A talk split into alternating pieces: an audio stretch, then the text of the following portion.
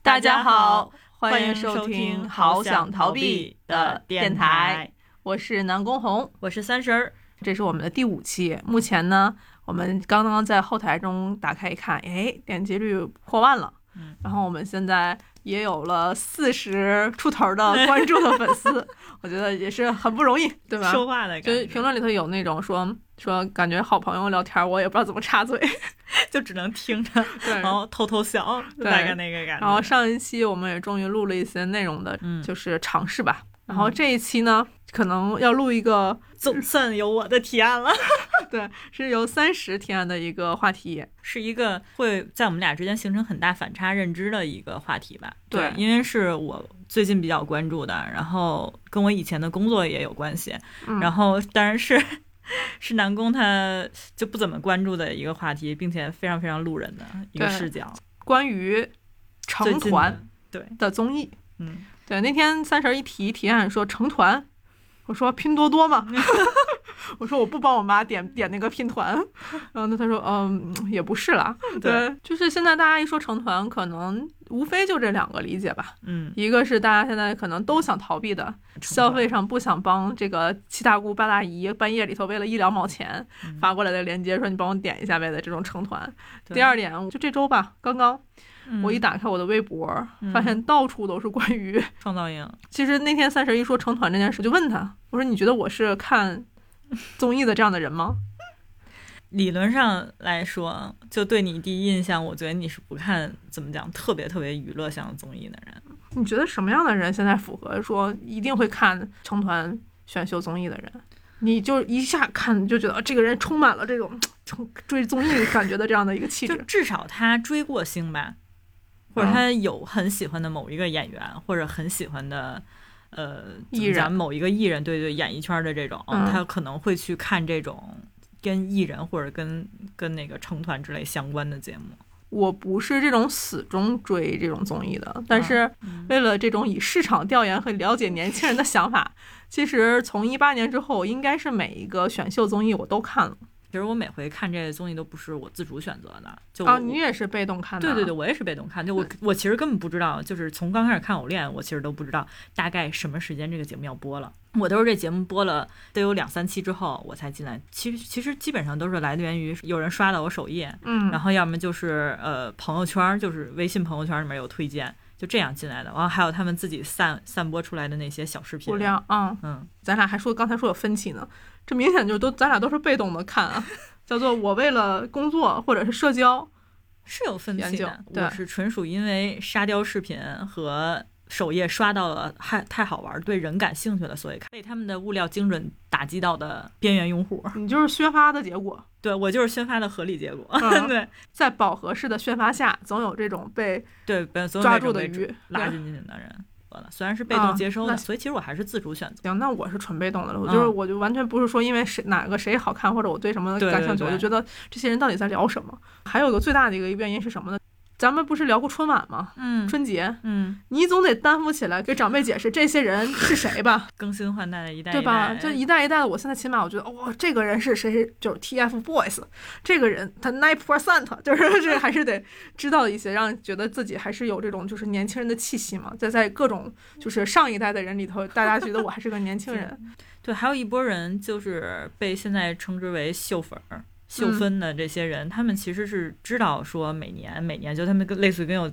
节目表一样。嗯，就每年每年知道说啊、这个时间了，该哪一个节目该的播第种第了几季了？对，对，像咱们公司其实就有这样的同事，哦，还有这样的同对，事因，为人家节目本身就有时间表，嗯然后每年到这个时候，提前可能半个月，他就会关注这个节目是不是要马上要出来了。也是最近我才发现，就很多人嗯会把这种当喜剧节目看，会把那种嗯特别搞笑的片段拉出来，然后自己看了以后就跟看抖音那种就欢乐搞笑喜的剧人哎，啊对对对，就看短视频的时候，反正就是有一些笑点，然后嗯会觉得啊、这个这一堆帅哥美女还挺傻屌的， 对对对对嗯对，就另外一面吧，就因为最近这几年的选秀节目都比较嗯偏向于真人秀嘛，所以真人秀里面那些有趣的人的那一部分，其实吸引到了另外一批观看这类节目的人群。所以其实跟看直播的体验很像了，对不对？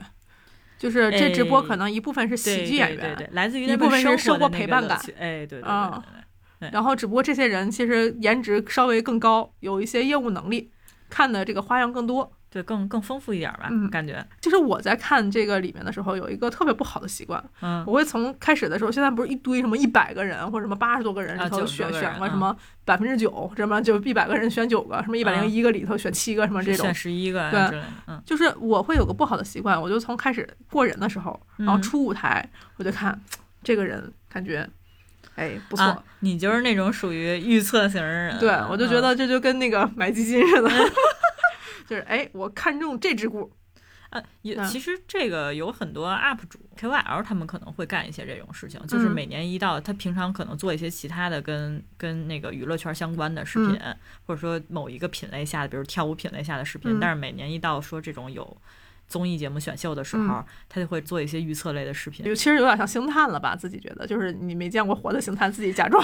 假装一下星探，体验一把，对，要想想我也看了这么国内的这么五轮选秀吧，嗯就有的时候会觉得，你说那一百多个选手，嗯可能真正能出来的，我自己能看得上的非常明显，嗯，就会有那么十几个，其实就是对对具备这种闪光能嗯能量的。我在有时候会想，是不是其他那些人其实就是陪跑的嘛？嗯对，但反正这个事情另说，我就总觉得，哎，这个节目一开始初选择的时候，你都不用分 A B C D E F G，嗯嗯，你其实实就能知道 谁是 A 和 B。对，之后其实就是 A、B 里头决出来那个坐在位置上那几个人。我可能最后也不太看那个什么成团之夜，就最后看一个新闻，看果然百分之果嗯哦然八跟十嗯我，就会非常有乐趣。对，主要是主要是看自己准不准，个人体验在里面。这还吸引我的话，就是有的时候确实能看到一些惊艳的舞台吧。就是去年和前年，可能我自己听到的歌都是从选秀综艺上出来的，不一定是成团。确实有一些舞台的歌拿出来，觉得哎以前没听过，很好听。嗯，嗯。啊，当然去年学的最多的歌是来自于乐队的夏天。我去年学的最多歌是来自于唱作人，对，然后去年还有一档我觉得比较好的综艺，也是算选秀吧，嗯算选秀就是那个说唱新时代，啊，是的，嗯，嗯，就这两档节目记记得特别深，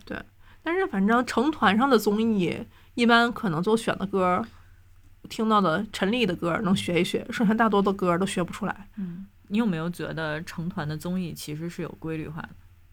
成团的综艺不是规律化，它不就是个模板 吗？那就是个知识，是从从韩国，韩国其实嗯嗯，练习生这个概念其实只有韩国公司有，日本公司没有，日本公司类似于咱们所谓的那个什么入职管培，啊啊，他会他会有哦个三到五年的一个就是长久的培训阶段，然后之后也直接成团出道，然后出专辑。所以咱们国内说到成团这个词儿跟综艺关联，应该就是从一八年开始的嘛。从一八年，为什么大家会判定就是一八年之前，像我们选择就是什么超男、超女、快超男，女快男，对，是是一个人一个人的这种选择。对，就前三嘛排名。嗯，为什么嗯就咔一下就变成一堆一堆人的选择了？这个是为什么？有一个行业上的东西，我可以跟你分享。我反正算是参与过真人秀元年的人吧。嗯是这样的，就以前是比赛制度，不都是什么三十六进进十八强，十八嗯强进八强之对类啊的这种，八嗯强选三之类的这样嘛，就是那种纯粹的赛制级别的。对，就是因为后来观众对这种赛制疲乏了，因为其实快快男跟超女做了好几届好几对届啊了，那现在然不后还是几进几进不，但是后来又赶上了说真人秀这个概念进中国，嗯然后跑男呀、啊之类这些事情进中国，啊，然确后实，对，然后还嗯有什么好声音。嗯，这些选秀进中国之后，两者一相撞一结合，才出现了现在这种，就是一群人选一撮人，就是因为以前选一个人的是这种数列着排的，嗯现在是这么着选出来这一群人，他们嗯中间再排一列，就相当于吃了以前的节目内容了，嗯，吃了以前的节目结构，然后又有新的节目结构出来，啊就总之能出来再卖一个新的包了。哦它就有嗯点像说你刚才说，好多人不是享受直播的那种生活嗯陪伴感嘛？嗯它相当于就是就是直播加上那个舞台，嗯两者结合了。以前你要么就看舞台拼实力拼上拼到头儿。嗯，你要么就看这种类似于生活类的记录，你觉啊得这是人很的嗯有意思，真人秀。现在这种就是两者拼都搏对两两种都结合在一起了。你嗯就是你印象中对于这种团有特别大的一个影响力的时间段，应该是什么时间段？咱从最开头说起吧，就对什么偶像男团或者偶像女团第一个概念，就不得不得提那时候电视里能点播歌曲的年代。那个时间我就知道我身边的人都在追韩国男团，对，那对时候还不叫男团呢，那时候叫是啥那时候就叫组合？对，就叫组合。对， H 这 O T 对我对组合男团、女团这个词儿也觉得可陌生了。嗯，对，我觉得就组合就 H 咱可 O 以从 T，头开始捋一捋，看他整怎么是 过来的，从我们自己生活当中怎么慢慢变过来的。就是当时我就记着学校上课的时候会有那种女生买各种不干胶嘛，就是贴纸，我的妈，不不干胶胶，，对呀，就 我们行我们都叫不干胶啊，男的时候哪有叫贴嗯纸？贴纸一听就是近现代的名词，不干 胶。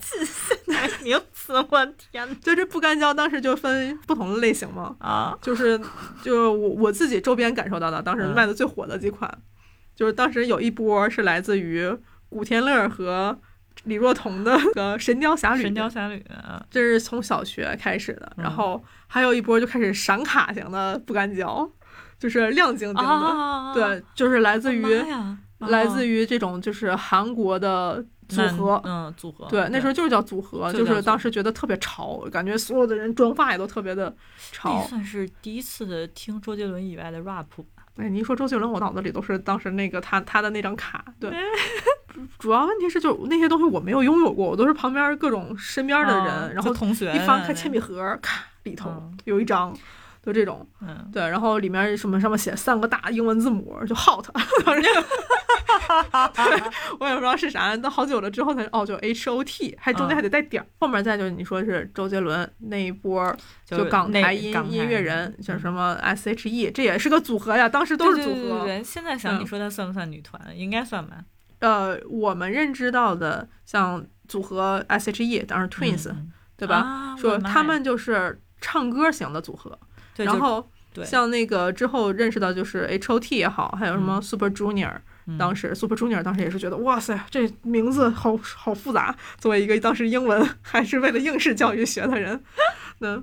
好像那时候还有什么就应援色，就有好多那种新奇的名词儿出来，就什么谁谁谁有专属的颜色，啊当时、啊就当时就想哇，怎么人家玩的那么高级？就完全是一个，就完全是一个体系。就对在你然身后边儿看的时候就是听的歌，反正一带上也都听不懂。嗯，对但都是听贼不带懂感，就就跟以前自己平常听的歌都不对一样，了。然后看到视频才发现特别大的不一样哦，人家是就还有跳舞的，就明显就感觉到这一波是另外一个派系。但是我当时印象中就是韩潮嘛，对我们那时候就对韩国的明星也大量的涌现，嗯，哦，包含。就是哦，那时候追星追的好疯狂，我记得那时候还有什么圣战什么之类的啊，那我个的时妈呀间，，对，啊，论坛的那些，对啊，就特别特别疯狂，在在那时间，但那个时候确实叫组合，就确实没有对什对么都是组男合团、嗯女团。女团那时候，反正我我印象中只有什么早安少女团，啊，你是不是还接触到日本团？我是那时候只知道 H O T，就韩国，就完全韩潮那一波的，嗯嗯包括那时候连点歌都是这些韩潮的歌，嗯，反正点都什是么对我来讲都是听不懂的歌。嗯，对。对，然后这算传一直延续到我初中吧，就一直都是这个状态，就反正身边感觉就 H O T 一直延续了挺长时间的。我我自己都感觉就是，就 H O T 在我生活里，我其实是没有明确的年限的，就感觉一直持续了好久好久。东方神起嘛，哦，东对，都还有东方神起，嗯嗯，对，是的，是的，啊对。然后突然有一天，啪，就变成 Super Junior 了，哦，就那个更迭的那个点记不清。哦对，记不清。反正然后 Super Junior 也持续了好久好久，然后啪就归国三嗯还有，次。我不知道你有没有经历，还有一波是日本的潮流界。那时候我开始知道的杰尼斯，就是嗯日本的一个男团经纪公司嘛。那时候都是论坛嘛，那时候嗯就是什么闲情、黑白闲情，然后呢管这家叫杰家杰尼斯嘛。像杰尼斯这边，可能我的感知都不是组合，嗯是演员。啊，对，因为从都是对从演员口入的。感觉日本的男团系列里头，因为很多出色的影视作品，嗯，在我这边就是男演员，就我可能在这之后的我才知道他是哦，他是多栖艺人，啊，对，但他不是男团，在我这可能都不是组合，我那时候高中的时候，只是因为凑巧，嗯然后看看日剧，然后才知道哦，他们背后有个类似于这样的一个组组合合，组合嗯背后还有一个公司事务所，这事务所全全是男的，嗯我当时就觉得哇，高中女生啊，一个全是男生的事。特别帅，对对对然后然后那时候还接触耽美，然后哦然啊后嗯完了，就天天在那儿想，然后就开始不对劲了， 就一切路线就开始不对劲了。嗯 然后后来也是高中时候，其实听了一些就是朋友嘛，然后嗯一起听、听歌什么的。其实那时候最早有听过 Kinky Kids 的歌，那是啥？晋级小子就是我犯的团，嗯然后是一特别特别老的团啊，嗯他们九七年出的道。嗯然后就发生一件特别好笑的事情，就是我真正犯他们是从大学，嗯然后他们也是一个类似于歌唱组合的这样，就嗯也不是那时候。也不是什么团啊，那个概念就是歌唱组合，就俩人也不跳，他俩人就是唱歌，唱的非常好。就是咱们总结一下，嗯就是在这个我们现在所认知中的这个中国、韩国、日本、嗯，这对种东亚呃东文化亚里面，对，我们小的时候认知的，说可能很多组合或者团，我们都认为它是艺人的存在，嗯对，对吧？这啊艺要人么的就存在是个演员，嗯，嗯，要么就是歌手，对，歌手就是他，嗯其实身份可能唱跳是其中的一部分。对，然后但是韩国是明确的有这种唱跳舞台作品出来的嗯，类型的这样的组合，但是我们是脱完全脱离综艺的，啊，对吧？是没对见过他们的什么，也是因为渠也是因为渠道的问题嘛，就是嗯综艺我们可能就看不到，因为需要大量的翻译，还有什么之对类的，因为那时候候也没有字幕组嘛，也没嗯对有什么这对些对对对组合，就拿到这个作品里头有它有歌词儿就不错了。对歌音最好传播，所以咱对们其实有因为有语言差异，所以还是只能先听到歌。嗯，然后我就记着再往后走，就真的是说从选秀这块儿开始，嗯对我影响的，我就说当时就 A K B 了。然后可能还有就是韩国当时接受的什么练习生的这套体制文化，嗯说大家一堆人，然后选选开始出千军万马开始出道，嗯对对，就开始有这个选秀的概念。嗯嗯，然后大家说要通过可能是专业人的选择，或者是嗯通过观众的选择，就是评开始委惩罚和观众通道那对这个地嗯方就是，但是都可以被人看到了，都可以嗯被人感知到了，嗯这个才形成了一定的就互动性。嗯然后这个事情应该差不多时间，好像出口我啊怀疑这个东西是不是也是倒逼的，是因为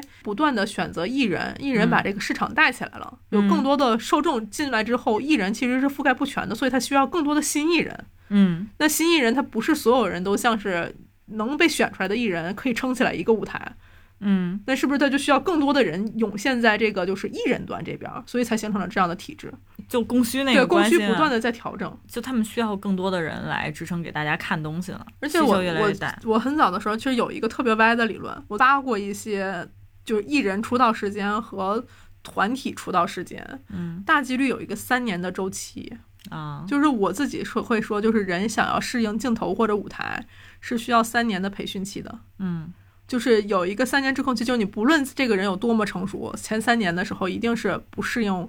镜头，不适应啊，有人一直关注着你、跟踪着你的那个状态，一定要经过这三年的一个跨越。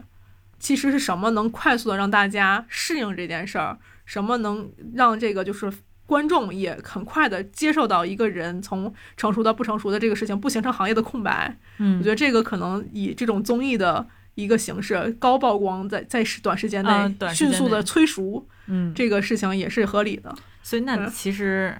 其实这么来看的话，这些选秀节目更像一个集中训练的夏令营或者冬令是的营一样。因为你很难想说有个人可能在练习生里头，嗯他顶多其实就是一个镜子，天天看着你。现在说有个手机天天录着你，他也架不住里头一堆啊就是哎 PD 天天拿 着拿着那个摄像机唰唰唰唰唰唰，你就是怎么实际这些真正的成熟的舞台，嗯不可能提供给这些练习生嘛。对然后这些人如果他们需要一个就是出口，嗯需要一个展示自己的机会以及舞台经验的话，你只能靠这些选秀节目提供的舞台，让他们对在短时期之内进行高曝光，让他们对适足以适应说这种二十四小时都有人监控的嗯状态，以及、以及你要时刻面对舞台上的这些评委以及观众的审视。所以韩国和日本其实想启用了不同的体制去嗯应对更大需求的市场。嗯然后可能一八年在我的视野里也是一个互联网飞速的爆发，手机端飞速的在增长的那么一个时间。嗯就是因为 应该一九年就红利期到头了，一八年应该是最猛速的那个下沉，然后大家都开始使用互联网的那个时间，嗯就是在这个红利期限里的艺人端。以演艺事业为如果为主，或者歌曲的这些为主，其实是出现了新艺人供需不平衡的问题。就反正有卡当件儿的呗。对，嗯，就是怎么讲，就是没那么成熟，但是大家又能吃这些，说感觉呃唱歌儿跳舞嗯可能还不错，但是对还不至于走到演员那个那种，或者成为一个独独立的对对对歌手啊，者或者是艺人的这样的一个身份上，对，嗯所以咱就是催生了，或者是恰逢就出现了这个嗯幺零幺的选秀的这样的对一个偶像练习生对偶偶练的这样的一个模式。哎，那我有个问题，嗯就你那时候在你身边翻开笔盒儿嗯和那些买不干胶的同学们，嗯是以女生为主还是以男生为主？女生为主，以女生为主。对，我有一个 非常有意思的事情分嗯享一下，我是怎么知道 HOT 呢？我有两个哥哥，他们喜欢 HOT，、压着我看 HOT，然后并给我安利，并且他们俩剪了跟 HOT 一样的头，哦，对，男生那个时候确实很容易受我到觉，得贼帅，因为对 HOT 受女生欢迎，所以他们觉得他们跟 HOT 一样的话，也变得贼帅，也会受女生欢迎。所以那时候我的概念里，嗯我觉得男生追 HOT 追得更猛，崇拜感你。要一说这一点确，实确实是有，因为那个发型那段时间就是就梳各种发就胶对抓起来什对么之类然后的，啊中中分中往特别分短，就对到对这儿的对那种，就到耳朵上面的那种。好像男生那个时候就感觉开始收拾自己，都对是因为有对，然后裤子也学他们穿特宽松，然后上半身嗯也宽松，就基本全在学这个东西。所以我身边就，我那时候啊小时候的观感是觉嗯得，就是男生，我身边的男嗯生会比女生更疯狂看 H O T。我观测的看的节目啊，嗯就是选男团嗯底下嗷呜嗷呜一堆女生，嗯，选女团 哪怕是浪姐，你看咱大家小浪花们一定给我们投票，底下还是女生。 嗯，现在啊，在国内这个选秀节目。男生看吗？我是知道火箭，就是当时选火箭少女的时候，确实好多男生看，因为喜欢吴宣仪。就像刚才说到，小的时候看那个 H O T，他们其实不都是男生女生都一起看嘛，都嗯无所谓，那就是一个反正就是唯一消费口嘛。嗯现在主要是分的东西越来越多了，然后大家可能自己会选择。我身边有男生在追男团，也有女也有女生在追女团，男生追男团的那个样态呀、比女生追追男团疯狂多了。怎么说呀？本身他们就是追追和集中去干这件事情，更走技术流，并且身体素质更好。对，然后上来一下就就是拍前线呀之类这种，还有包括我去看演唱会的时候，我旁边有坐的呃男粉丝，嗯，就明显比我激动多了，就是我都只是随着气氛起来啊嗨一下，旁边男粉丝就是还没出来呢，然后人刚踏地，我啊就起来了，就是感觉他们可能崇拜那个感觉更偏信仰吧，嗯，男生追星可能更难吧，更孤独。孤独吗？他们跟谁聊啊？跟女嗯生、跟闺蜜们聊，跟女生聊。也有朋友呢，就他总不能跟哥们儿说，我今天看了一男团，我今天看了一女团。那还有一个状态就是说，除非他看的这个男男团就都是走技术流的，嗯，就要么就唱歌贼牛，嗯要么就跳舞贼牛，他可以他自己本身就是跳舞的对。啊、或者他自己本身就我觉喜得好学唱歌。舞蹈的男生看很多人会看团，对嗯我是知道的，能感知到。我是感觉男生可能会更孤独，因为他男性视角里看到的东西很难分享给同样有视角的人吧。嗯，嗯，所以我也能感觉他他这真正看的那时候有多么嗯冲就冲就动，一下就释放了、 对，因哦那为你个看个女生，真的每天的感觉，哦，好帅呀，一堆人的天，加一加一加一，对对对吧？ 对你有很多的那种感受，你随就时至可以少分共鸣开。感很强。，对，就像你在嗯朋友圈里头，你可能会发说啊这是我老公，然后你很少看到男生会在这块儿说哦，这是我好喜欢的明星，就这个就是社会压力是很大的，对吧？对，想起说那个说好多人好多人现在看男团都都老婆老婆，看女团看女团都老公老公。 哦，还真是，嗯咱就不说追的女团了，咱嗯就说浪姐，嗯就是浪姐第一季嗯，出来的这些全是这种特别 A 的大 A 御姐，对，气场巨强，嗯大家都在这个女性身上找到了强强人者设的那个，对，当时不是也是经历了很大一波风潮嘛？嗯就是说那个出男团的时候，大家都会觉得男团过分阴柔，嗯嗯嗯，对，然后就是就是朝什么，就是大家说说感觉很瘦啊，很很女性化，很柔弱。很柔弱。嗯，对，但是之前也看过一个视频，就是说所有男团的人什么跑跳什么 之类的，比一般男生其实锻炼的程度高太多了。对，因为他们要 跳对，他们在舞。跳舞啊。说到性别的话题的时候，一定会有性别的预设印象，一嗯定会有这种刻板印象。就是我自己时不时的也会觉得，哦，我说这句话是不是有刻板印象的存在？嗯对，就刚像我刚才停顿的地方，就是我说不是男生太娘，嗯，女生太爷们儿，嗯。嗯嗯嗯，然后后才大家会会觉得，哦，我说姐姐我想嫁给你，男团里面找老婆，在女团里面找老公。嗯这个现象其实我更多看到是大家的需求其实有变化了，嗯就是以前他可能就是想看美丽、可爱、嗯温柔的女性的这一面，嗯但其实是越来越发展之后，大家其实想看一个女生很强、很帅、很很有能力、很有担当，嗯就另外的那一比较坚硬的这一面啊，嗯或者说比较有支撑力的这一面。嗯然后像男生其实也是，其实说那些什么啊，在男团里面找老婆，无非就是这个男生其实。呃，很很很柔和，很绅士，嗯，嗯，大家其实现在不断的再去找一些反刻板印象的一些点，眼睛真正的打开了，更全面的看一个人了，就是对你符合刻板印象那部分，我是看我从开始就看到了。嗯，然后通过节目也好，或者是通过咱们这就是陪伴的这样成长之后，我又看到了他不一样的一面一面。嗯，然后这种完完整的这种设定，让我会觉得这个人或者这个组合嗯很好。嗯，嗯这就层次感更丰富了吧，更像更像一个真实的人了。其实大家视野有在慢慢开阔，包括今年选秀上不是有了很多不一样的差异化的选手上来嘛？嗯嗯，那个青青三吧，对吧？青三那边有个熊猫团，，嗯就就是一帮胖哥哥那个对是吗？对对就对前一段时间确实在就是宣发的一些物料上能看到的。对，就嗯灵活的胖子 嗯演回去了。然后还有创这块儿有外国学员进来，就大家有不一样的视野，然后不停的，其实也是说以前看看那种单一的类型看多了，就是之前不就出现过王菊吗？嗯，对吧？就是当时也是就是选秀上影响非常大，就它不符合我们对选女团的一些印象。就他不是精致可爱那一挂的对，嘛，然后他自己本身是做经济相关的，就是他不是嗯专业的，天天在为了出道去、嗯去做这个，就是他几乎打翻了就是女团的人设。嗯然后结果业务还不错，业务很很就是很过硬，嗯成为了当时一众就是我记得是 LGBT 的 icon。就是敢于表现自我，啊嗯然后站出来去表达的人，然后嗯他们逐渐作为那个小的那个破口吧，然后嗯慢慢一点点儿让大家能更接受多元化的东西。就是成团，大家之前会有一定的标准，是吧？对。然后现在其实，在选择拿到这个入场券的时候，这个入场券也变得更多元了。现在是这种感觉吗？对，现在嗯感觉是导演组本身就是觉得像以往那个套路，因为已经起无论清还是创都三四届了嘛，嗯就大家觉得可能会有一点腻了，尤其现在冲刷的这么快，嗯所以在观众还没腻之前，总之先刺激刺激观众吧，就是拿一些新的东西，这些新东西可能来源于外面，可能来源于不一样的标准。嗯嗯这个是被动的吗？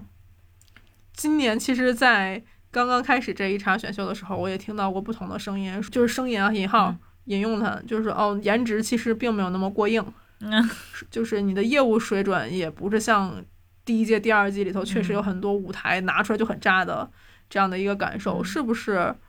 因为我们选不出来一个符合标准的人了，所以才去走多元化的路线。呃，我觉得有一定因素在这里面，嗯，但不是不是最大的那个方面，嗯就是呃人少嗯是最大方面，质量可能在其次呢。嗯就人真的少了，是真是是在这段吧，你就就都开始往下面不知道多少多小岁数的人调了，而且还有那种非常符合传统的，像什么易安。易安学学啊校就这种，就直接就是一群小男孩进来之后，公司自己内部培养，培养完了之后一个团儿一个团儿出来嘛，嗯他就没必要参加选秀啊。嗯嗯嗯然后，所以真正来选秀参加的这群公司里的人选过来的人，其实越来越少。还有就是那些不停在参加选秀的人，嗯嗯，就人少了，他不能承，他不能承托他本身一直存在那个赛制了，就是一百一十个人里面选十一个人这种赛啊制。就是因为对在前期享受过这些红利，这些人其实已经被筛过了一茬又一茬，，对对对，就是其实已经快速的把这几年的存货已经 对预知了， 对对对，已经预知了。对新的这批可能就是要有成长起来的人，又有新的这些专业的公司尽早的就把他签约掉了，他其实可对能对不会对跑过来去做选秀，嗯，嗯，然对他后可能就在靠谱经纪公司走靠谱经纪公司的直接的，就是出啊道路线了。那你觉得就是现在这些团，他们达成的标准会是什么样的？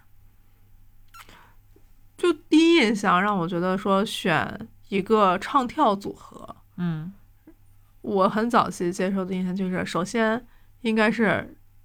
确实业务素质很好，嗯，就有好的歌、好的舞台，嗯对吧？或者男帅女靓，嗯嗯，这个其实还是挺有就是刻板印象的吧。然后在这个基础上，你可以每个人有个性，嗯嗯对吧？就是会有这样的一个默认的一个标准。再从舞台上来讲，我也是，这是就是被第几代的那个选秀节目认识的说，说哦，你得有 vocal 啊，唱的需要特别好，你得有什 么舞担，担对，嗯跳的需要会，起码会翻跟头，啊，要能下腰搭配又能劈式的叉的，然后有 rapper，嗯就是你的这个口条得好。嗯，对，然后还有这种就是什么，剩下可能两综合实力比较好的，还得有嗯个队长。就就是类组合能似于力有比较团好内角色了，嗯，嗯那个时候是这个一个就是，好像每次都需要有人去对这个座儿去匹配上。啊，嗯，明白。我以前是觉得一个团，他们一定是人很有意思在先，然后业务可能没有到达那个顶的那个水准，然后那个业务的感觉就是一群人很欢乐，它是有一个精神在那儿的。接下来才是说那个他们可能自己本身就是很会说话或者很会聊天儿，就有综艺感。对对，很有嗯综艺感。对我我可能对团的标准是这样的。那其实选出来的是一个综艺咖的团。嗯，也不是，因为我觉得歌这个事情，就唱可能需要需要练，需要你不停的去找你的头腔共鸣，还有那个舞台经验。嗯然后跳这个事情呢，也是属于看你是什么样的歌，什么样的舞。嗯，因为我觉得，如果一个人足够强的话，他自己单独出道就可以了，他没必要说成成一群人出道。然后这些这些因素，当大家都到一个平衡标准，差不多。其实因为你仔细看那些现在特别有名的什么，就是阿拉西之类，他们嗯其实唱跳没有到达顶那个地步，嗯但是他们在一起很和谐。嗯，所以我觉得他们在这块地方和谐了之后，剩下就看编曲、作词、作曲的功夫了，就是制作层面的功夫了。团的卖点不一样，它的选择标准也不一样呗。对嗯，我是这样觉得的。但我心里的团肯定第一件事情就是，嗯，每个人都要有意思，并且所有人都能凝聚在一起，他才能成为一个团。你对颜值没有要求，嗯，对颜值没有要求。呃，当然你要作为艺人的话，你不可能跟一般人长得一样嘛，那肯嗯定是优于一般人的长相。我我可能会有一点儿有一点儿奇特，我觉得、嗯我觉得这个人的长相上是那种，呃，一眼看一眼看上去会让你记住的长嗯，相，然后但是他没有美到极致，就有识别度的长相。对对对，有识别度的长相，且是在大众审美上的。我其实始终不觉得，就是艺人应该是冲着完美去的。我嗯觉得艺人确实应该是去冲着有识别度，但是成团这个概念就会出现，它需要一定的有融合性，他们需要有相似点，或者是气质上，或者是能力上可互补，就气味相投吧。这为什么一个团的队长很重要？组团有点像咱们工作组团队一样，就你要先找一个小组组长，嗯然后小组组长底下再挑可能。这个人比较擅长那这一方面，那人比较擅长那一方面，然后就嗯每个你人总都可得以有搭独配担好，嘛，对，对，就搭配好，就跟说现在跟对号入座要有舞担，要有大 vocal，要有嗯 rapper 之类的啊，还要有一个综艺化调气氛氛围组。现在选团出来就是能有一个一群人，他们可能没有到达极致的地步，就每个人都没有到达极致地步，但是搁在一起，可能他就会有一个比较好的效果。会出现那种团说每个人都都在自己应该的地方到达了极致，然后和谐共处的团吗？现在在历史上，就是我挺想说，现在创里面几个选手的，就创里面现在不是话题最火的那几个外国选手嘛，嗯然后我觉得他们其实，在某种程度上，在横对比上，他们其实已经到达了自己那个极致。包括最近可能微博上经常去刷的，就是两个日本人，他们都已经是世界冠军了，嗯舞蹈世界冠军，那肯定你无可厚非了，人家已经在竞技级别的最高等级对啊、待着了。嗯，那那在这就个是领域，他那一个嗯定是赞极多和力丸，对对，在这个领域上，他已经是极致了。你说他有必要成团吗？他为什么要成团？我也想问啊，他对团的那个定义是什么？所以我觉得他们身上在整个说唱跳俱佳，然后还要有综艺性，就因为团的定义在我这儿，我感觉是这几点啊，唱跳，然后综艺性都要有。那他们可能在其他地方是短板，只是在跳上最好而已。嗯，他们想做一个，他们想做一个平衡，想未来能往其他方向发展，而不是说一直去跳舞。那可不可以理解，就是他跳舞其实现在已经，他跳舞的能力没并没有置换回他们想要的影响力。也可能是因为跳舞是青春饭，就他还想继续收获镁光灯，以及还想继续活跃。所以这是一次被动的成团，嗯，就是依靠自己的能力，现在已经在业务层上达到了极致，但是我在事业上并没有因为我的业务能力而得到自己应想要的野心的匹配。就是怎么讲，找工作之前我已经拿到了好多，就我面试之前已经拿到了好多这个专业证书，嗯，然后这个证书水平特别高，但是我却没有拿到一份好的职业，然后这个职业可以陪伴我十年、二十年。对，因为没有专门给跳舞的人对观众的舞台，对，就是没有这个出口。现在大部分出口不都是偶像嘛，嗯偶像，然后你再往上升，可能就是歌手，肯定一直有舞台。嗯然后歌手再往上就是演员，你一直有演员作品。那那我觉得跳舞这件事情跨到演员，它跨度太高了，它只嗯只能去先找离自己最近的。就是跳舞的人想要加音乐，自己可能又不太会唱的时候，你组个组合，起码能歌儿给带上，对对对吧？对，嗯就能成为一个更好作品，因为舞蹈不作是，品都这都不可能说是一个更好的作品，更能多有的更展现机机会。嗯，嗯对对对，嗯是这样的。所以每个人其实都变成了一个接入口，嗯，就是我在舞蹈的这个接入口的时候，我可能已经走到极致了，嗯，但是我想要更多，那我就需要加个队友，产生一个新的接入口，我可以以团的名义去上他们那个节目嗯进行曝。光。然对后我我起码在团的地方上，我能参加音乐节目，对，对吧？然后音乐节目说，如果这个它需要 rap 的话，我起码有 rap 这个接口对对对接入对过去；如果要有综艺的话，我起码有没有有个综艺咖一直可以带着我们这个团队的综艺气氛。其实是这样的，就我只是扩展了我自己身上没有这个，它特别像一个外带系统，就我没有拥有的，我的队友拥有，我就可以用队友的一个哎系这个事情跨到另外一个舞台上。对，加、嗯加 buff 嘛，再往上，嗯我自己是觉得是这个感觉。但是以前的艺人可能就我一个人这个事情全全包了。以以前艺人，你大多数能看到单个出道，就是因为他身上的特质特别的极致，嗯，嗯，他就可以靠这个极致一直走下来，而且你也没听说哪个，就从从刚开始说接触的艺人，说这个艺人特别能跳舞，然后他还活跃到你面前，当然还是又又唱歌又跳舞，对，因为像我小时候接触的艺人，就都是像就是郭富城。嗯，跳舞跳贼好，舞王、四亚大洲天舞王王，对吧？ 然后当时大家都嘲郭富城说跳他唱歌唱的不好，现在回头一看，唱歌也唱的很好啊，人还嗯贼帅，还有综，还有趣，那一个时代都是这样的。就是嗯我自己会觉得追团会觉得就哦，那我要把追一个人的全部的那个热极值要分散到几个人身上，嗯，嗯，会有这样的一个不一不一样的认知吧。那你会觉得他们团员跟团员之间这个关系带来的有趣的点是附加的东西吗？是有趣的我在你看记看并综且艺的时候会有，会觉得就是如果这是个场直播，嗯我看人和人之间的互动是嗯 OK 的，但他已经变成成团之后已经出道了，所以有就是会有一些觉得是不是我们对艺人的质量嗯需求变低了，专业水平上的变低了吗？这个变低了是什么？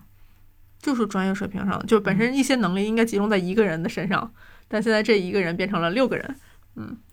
我觉得是转变吧，嗯我觉得不是变低了，是转变。以前大家是，比如说你要是一个艺人，或者你要是一个偶像，那你肯定是第一反应就是这人是不是唱歌特别强，嗯这人是不是跳舞特别强，嗯，然后可能还会有一些人是说这人是不是做综艺、做主持人特别强，嗯，对吧？这是我们当初一说一听一个组合一个艺人的概念，但是现在可能艺人概念是这群人是不是特别有意思，他们在一起是不是很好 玩儿？这还是回到了欢乐喜剧人对这 对，条线哦对上，，就变幽成默是对特别对大的一个对动力，然后你就觉得那个表演可能在现在人的标准上没有那么高了，但是其实实力很强这件事情还是存在，就是还是存在在欣赏这个圈子里的。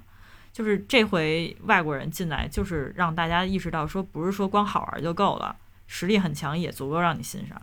我是会觉得这样会有本末倒置，但是这个转变，它在之前那个状态下已经已经完成了，所以他现在嗯在进、面临自己的第二个转变。就就是你刚才说的那个本末倒置，长了大概这三五年时间，这三四年时间吧，然后又迎来了他需要扳回那个 原因结果的那个状态里，对，哎呀，事情都是这个发展 规律就，发展规律，就分久必合，合久六必必分，分， 对就是弱弱者变强，强者变弱，这个就是必然，因为是它是一个资源重新分配的一个规律嘛。嗯以前咱们都想说，我从小就想当个明星，嗯就我从小就当一个演员，当个艺人。嗯究竟是什么样的人会说，我从小就想当个成团的人？就我从小就想当一个舞蹈家，我想当一个 rapper，嗯我想当一个唱歌的歌手，就很少会说我想当一个团的队长。以前我记得早期的时候，我想当 C 位这件事儿，我特别能理解。啊，就是现在说我想成团，什么样的人现在想成团啊？我觉得成团这事儿，要么就是刚才咱们聊到说被动跟主动这件事情，嗯就我总觉得说主动成团的人还是很少呢。他当然大家都会知道，说现在以一个团队出场，就是赢得镁光灯的几率远比自己一个人赢得镁光灯的几率要高。能不能这样理解？处于机会较少的这一端的人会想要成团。嗯，可以这么理解。对，就是我李逵，嗯，我现在没有办法解决什么事情，我就得上梁山， 是这找个一百零七个好汉，汉， 是这个意思吧？对，需要结盟吧？那我就出现了第二个问题，嗯像前两天我也是看这种呃综艺里面，就会有一些人是带着团来的，然后你一看到他以前那个团的素质其实就是很好，嗯他只是欠缺舞台，嗯因为他第一次出舞台的时候，你一瞬间就知道，哦，这个团的水准跟其他的团都不一样，然后就会有字幕飘过去，就是你们就地原地成团出道吧。那怎么经过这一个综艺过后，除了曝光量不一样了以外，就是选出来的团会超越训练了三五年之后的人吗？想想这些已经成团的人啊，嗯他们其实本身就已经训练了三五年了呀。嗯对，所以他们其实本身就比刚来这个节目，嗯然后要要接受训练的人，就是已经高了一层了。所以所谓的那些就地出道，无非是在这个节目当中，然后走到了赛制的最后而已。因为我一直不觉得说，就是选秀节目里面的出道、嗯，是咱们真正的那个什么唱片出道啊，嗯然后那个舞台出道这种嗯正式的出道，我一直觉得那只是一个节目走到了最后比赛赛制的一个终点而已。那他们以前的团也不差，嗯，只是因为没有足够多的舞台嗯和资源灌给他们，嗯只不过这个综艺节目现在是打造出了足够多的舞台和曝光，嗯成了新团。嗯如果有足够多的曝光给以前他的老团，是不是也一样？其实可以走出他们现在新团的这个道路。可以啊。嗯嗯，我觉得他们就是缺少这种曝光机会，因为咱们国内没有什么打歌儿节目，也没有什么专业的说给这些呃组合啊、音乐人等等的一系列的一个混合的场合，嗯然后让他们每回推出新歌、新专辑，然后不停的再去曝光这个作品，不停的再去演出嘛，嗯没有这个机会，咱们顶顶多就是什么音乐节。音乐节也只能是季度性的，对吧？嗯，然后后剩下就是不停每月都会有的综艺节目，对，现在就各大节日晚会，嗯晚会也是门槛，它可能偏向更正一点儿。还有一些就是我们所谓的就那种极致的，专门供唱歌的之类的这种，然后嗯这种唱跳类的偶像，他可能就还是机会比较少。这现种在还综有艺像那个企业年会，跑场的了嘛？嗯对他就会觉得就是身价走也不穴符合，对对嗯对，身价也不符合、所以所以确实是一个非常集中的曝光的机会，能多给他们一些舞台展现自己。如果这个长久的曝光嗯原本给原团的话，那就得想一想这个曝光以什么样的形式呈现了，嗯就它会落在什么样的一个节目形式上，或者落在一个什么样的一个表现形式上。对，曝光确实那个量是在那儿呢，嗯，但是这个量量需要什么东西才出现这个量，就可能是需要思考的。刚才说说这个曝光量，就以从节目目的来讲，如果我做这么一个成团的综艺效果节目，我的根本目的是真的要有一个团去作为签约形式，还是其实就是为了展现这些人的魅力？分两面讲吧，嗯从利益上来说，肯定是最后要有一个团，给平台、给原经纪公司都带的都带到共同利益的，嗯所以从利益上来讲是希望成团的，嗯是希望最后这个团真的是属于平台的，嗯，或者真就是他现在团不都是两年限定嘛，对，两年限定、一年限定之类的，嗯这个团就是可能完全属于这个平台，这个平台接下来的一系列综艺节目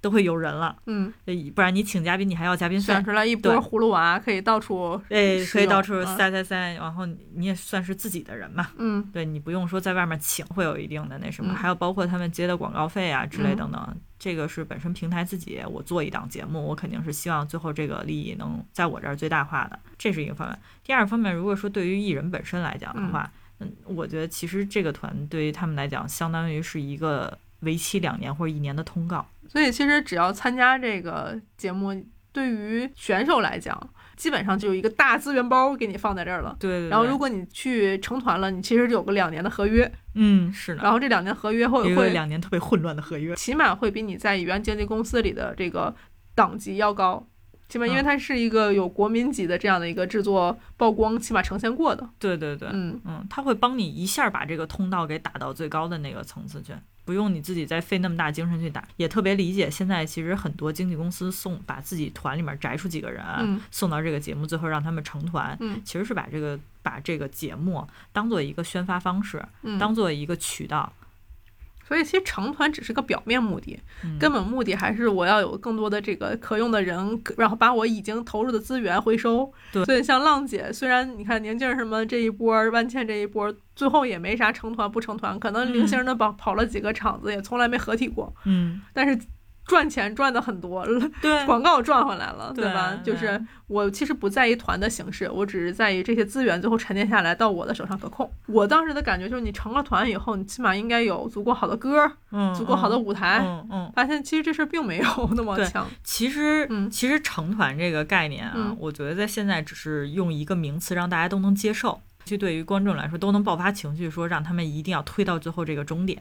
但其实实际上在背后逻辑层，嗯，这个东西就是一个长期的，就是一个宣发包，一个大型曝光机会。嗯你在这个曝光机会下获得的东西就是纯粹利益性的。现在在这个我们接触的人当中，嗯，会有那种特别反感看成团综艺的人吗？会有，肯定会有。我只是想知道，就说现在综艺都已经这么多元化，他们到底反感哪个点？在我所触达到的这个就是反感上面，嗯，很多都是针对两性的刻板印象存在的。嗯，对就我受不了这样的男的，或受不了这样的女的呗。对，啊，那我觉得他嗯们本质就不是这种综艺娱乐的受众，甚至于可能连跳脱一点儿电视剧可能都不会看。固有观念这么重的情况之下，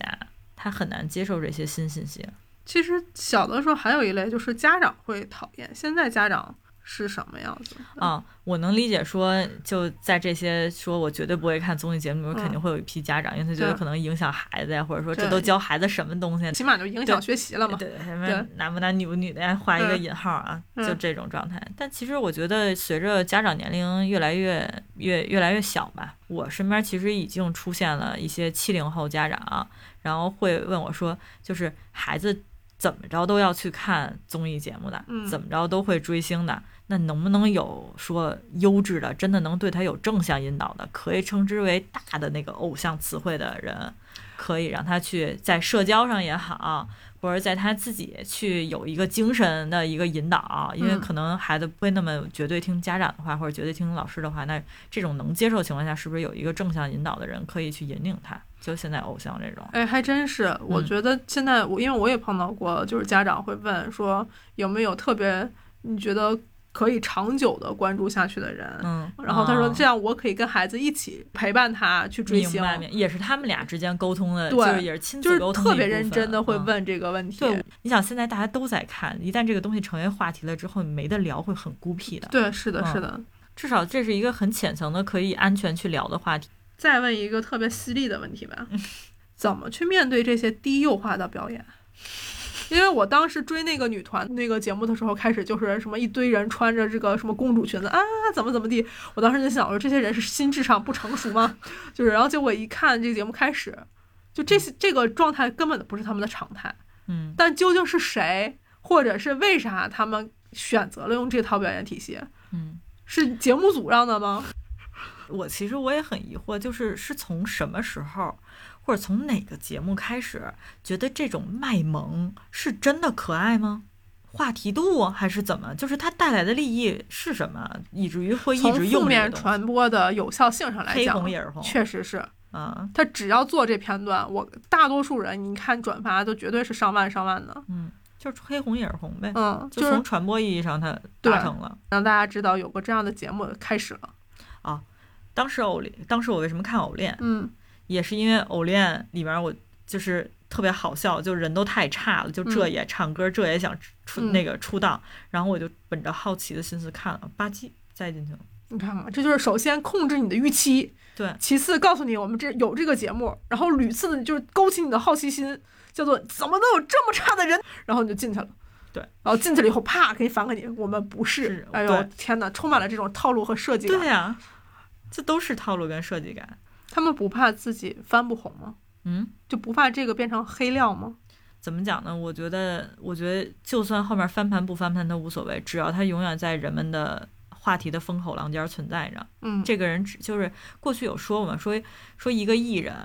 然后他如果没有演戏非常好，他没有唱歌非常好，他没有跳舞非常好的话，他仅仅只是一个艺人这个职业的话，那他只需要不停的活跃在人们面前就好了。只要维持曝光就可以了。对，像这样的事情，是不是因为我们对浪子回头的这件事儿接受度太高了？渣男剧本 是吗？就是所一个人从坏变好，我们每次都会被打动，啊、但一个人一直维持着一定的标准线以上，这个事情我们反而会麻木。是因为嗯好本身往上的波段太难了，太嗯难获得了，但是从坏到到好太简单了，对，因为嗯大家都喜欢太刺激嘛清。晰了。嗯，我可能注定就会喜欢那些温火的人，就是会觉得他一直在一个标准之上。我觉得这样的人更值得我去尊敬。我我比较喜欢的是它本身在一个标准之上，但是它可能还有其他的更多的方面，我能接受，我更喜欢这样的。就嗯那个从坏到好，我其实没有什么陪伴感的。就是那个真的是很套路的一件事儿，就是我能消解掉一些表演出的有意图的让你尴尬的地方，哦但是那种我完全不明白为什么要尴尬而尴尬的地方，我就特别受不了。这种感受就是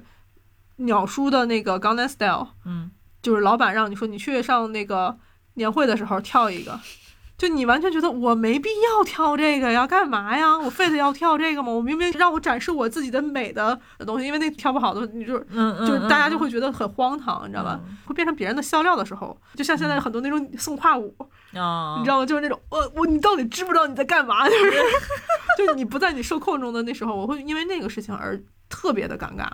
嗯，对，然后我就会一溜烟儿把他去拉黑，嗯，就是其实还是不太能接受得了这种豁出去了，你也不知道他为什么要豁出去干这种事儿。对。嗯，就干的没有意义，除非你到达欣赏水平了。那就接着来了一个新的话题，嗯，自己心里有没有数的话题，就是这么多参加选秀的选手，应该我会依稀有时候会听到说我已经进入这个行业三年了，或者说我已我跟经你在练习，我已经成为练习生五年了。对，是这也是我的疑问，我特别不能理解，你已经你是带好觉悟，或者说你是带好一个什么样的态度来参加这种比赛或者参加这种集嗯训的？就是我如果真的是我就不行，我就是来学习的，你肯定不是这个态度表现方式，嗯你肯定是说，呃，我训练时间很短，我就是希望能在这里，我是特别不能理解那种就是。跳的也半不啰嗦的，然后唱的也就那样的，然后忽然来说，哦，我练了可我练了半年多了，就我才练半年我就这么好了，就我不知道这个认知从哪儿来的，骄傲自豪的这个态度，我都不明白到底是怎么出现的，是这个人不行吗？还是设计过的呢？嗯，怎么讲呢？我觉得今年我吐的最最好笑的一个词儿，嗯来自于一个演技选秀节目里头，就是这个词儿，我觉得屡试不爽用的，就是某一个就被人捧着，一直都在进下一轮。啊，然后他说：“你觉得你为了参加这个节目做了哪些准备嗯？”他说：“我每天都对着镜子给自己加油鼓气。”就是我我会觉得这样的人可能会有自己的特质，嗯就是心里没谱， 他就有这种表演性人格，他啊享受于自己的状态里，所以会丧失那种客观标准。如果这么说的话，我大概能理解，其实也不是态度不好，他就是这样的人格下的表现而已。对，因为从作为一个观众或者旁观者来讲，那个标准太强烈了。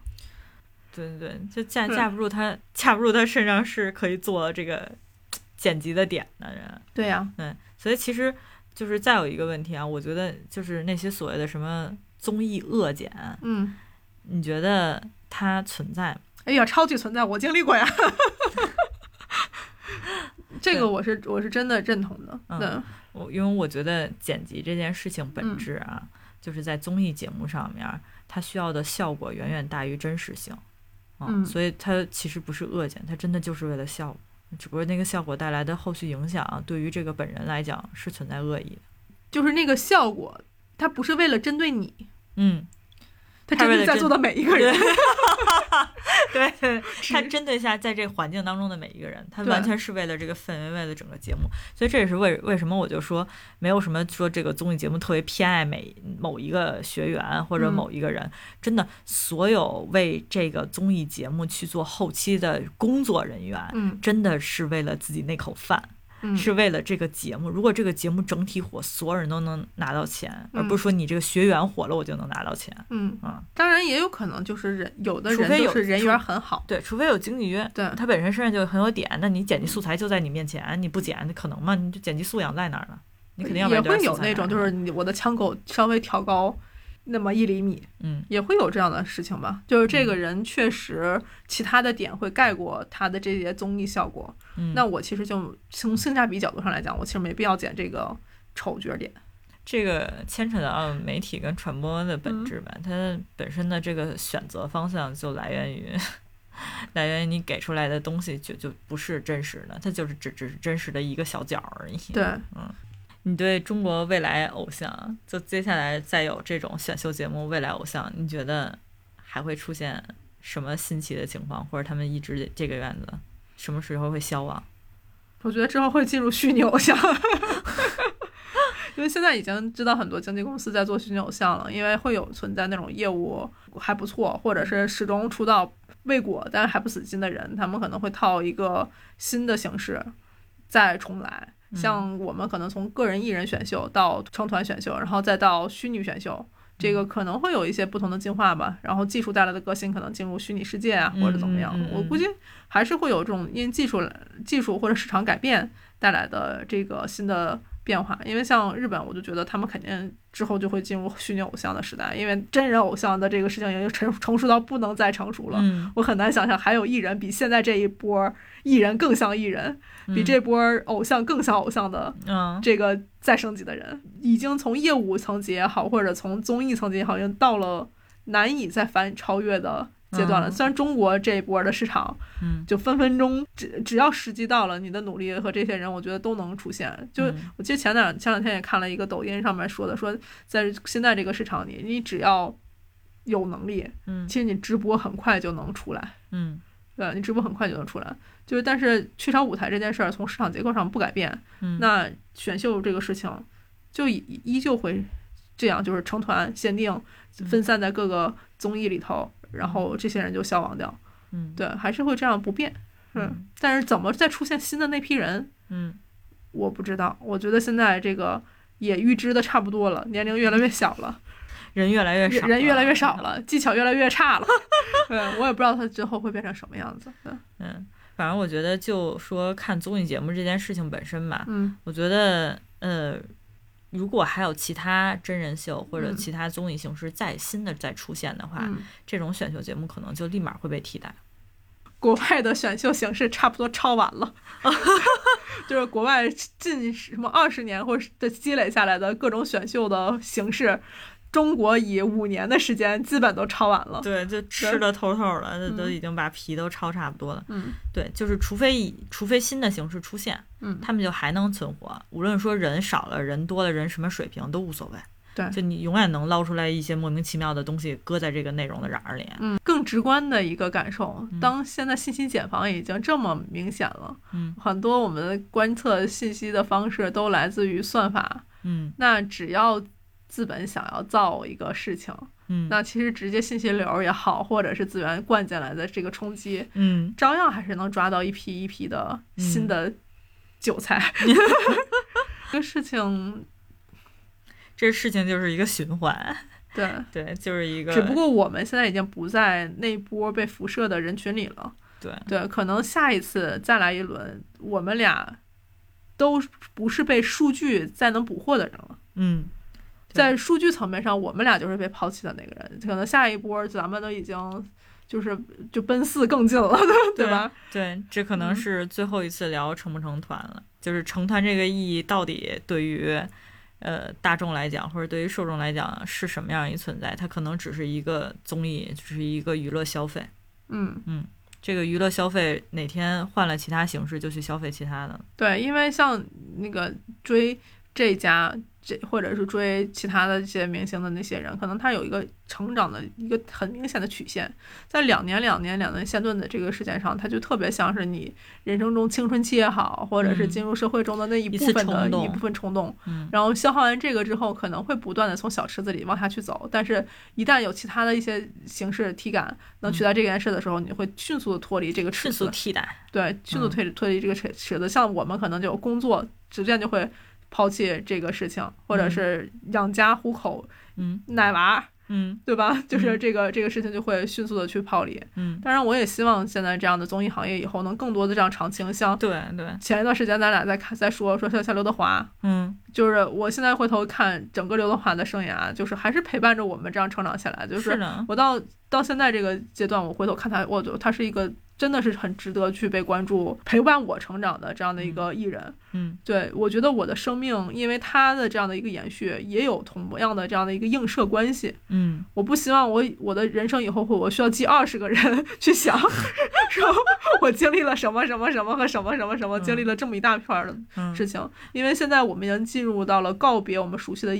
的人的时代，嗯像今年。那吴那个吴孟达，对对，对就是这一些，你会发现回顾他的片单，就是在回顾你就是自己回顾我成们的经长历。。我希望有一个团一直能陪伴我成长。嗯嗯，就是还是还是怎么讲，就是还是希望说这个状态它一直持续呗，因为对于大众来讲，很多的记忆点不是说光靠自己本身的个人经历的，对，对嗯它很可能还需要一些大众跟社会的一些记忆点。啊嗯，一些锚点帮助你去串联自己，所以这个东西还是有精神需求的。有对精神需求在，它就固然会一一次一次的成长，一次一次的翻新。但是你想，现在已经碎片成化成这样了，可能人家说我就一个碎片一个碎片这样累积起来也是一个记录啊，就只不过我是老年人了，我希望有一个嗯相对持久的东西帮我记录下来这个我自己的这个记忆的映射。嗯嗯，所以最后变成成团，其实是为了把这个记忆点 不锚在那是，边，这就是为什么我说我逃我在逃避被动的关注到成团的这些事儿，啊，然后我也逃避这些人不是自己真正的要成团，而是我的资源不到位，我的机会不到位，我只能选择被动的成团。这两件事儿我都足够的讨厌。这就是今天这期我充满了真情实感的想要逃避的。这可能这么一起是好想逃避自第一期到现在以来，是真的，我觉得聊出逃避的感觉 了。没有，之前也想逃避啊。对，但之嗯前之前想逃避的事情，我觉得还是还是去面对的。这件事是真的想逃的。这件事儿我无能为力的，只能说一说。对，嗯对，因所为以全程我这个事情我我们们只是俩一个都旁没有观者。，我们俩都没有定论，就是嗯这期节目是唯一一个我们俩没有定论也没有自己的结论的一期节目，是真的是完全是在讨论这个事情。这次也开放一下，说再看如果大家听完这期纯的开放式的讨论之后，会不会在评论区跟我们去一起讨论我们在这期节目当中提到的这些问题？就嗯大家有没有其他的一些想法，或者其他一些感触，或者你的身份、你的经历，然后跟他们之间的连接点是什么？好，那今天的好想逃避的调嗯电电台结束。呃，希望大家可以就是路过或者收听这一档节目，觉得还不错的话，订阅我们的节目。你的订阅对我们来讲非常重要。对，也希望我们能更长期的陪伴你们。嗯，好，嗯，再见，下结束期见。拜拜。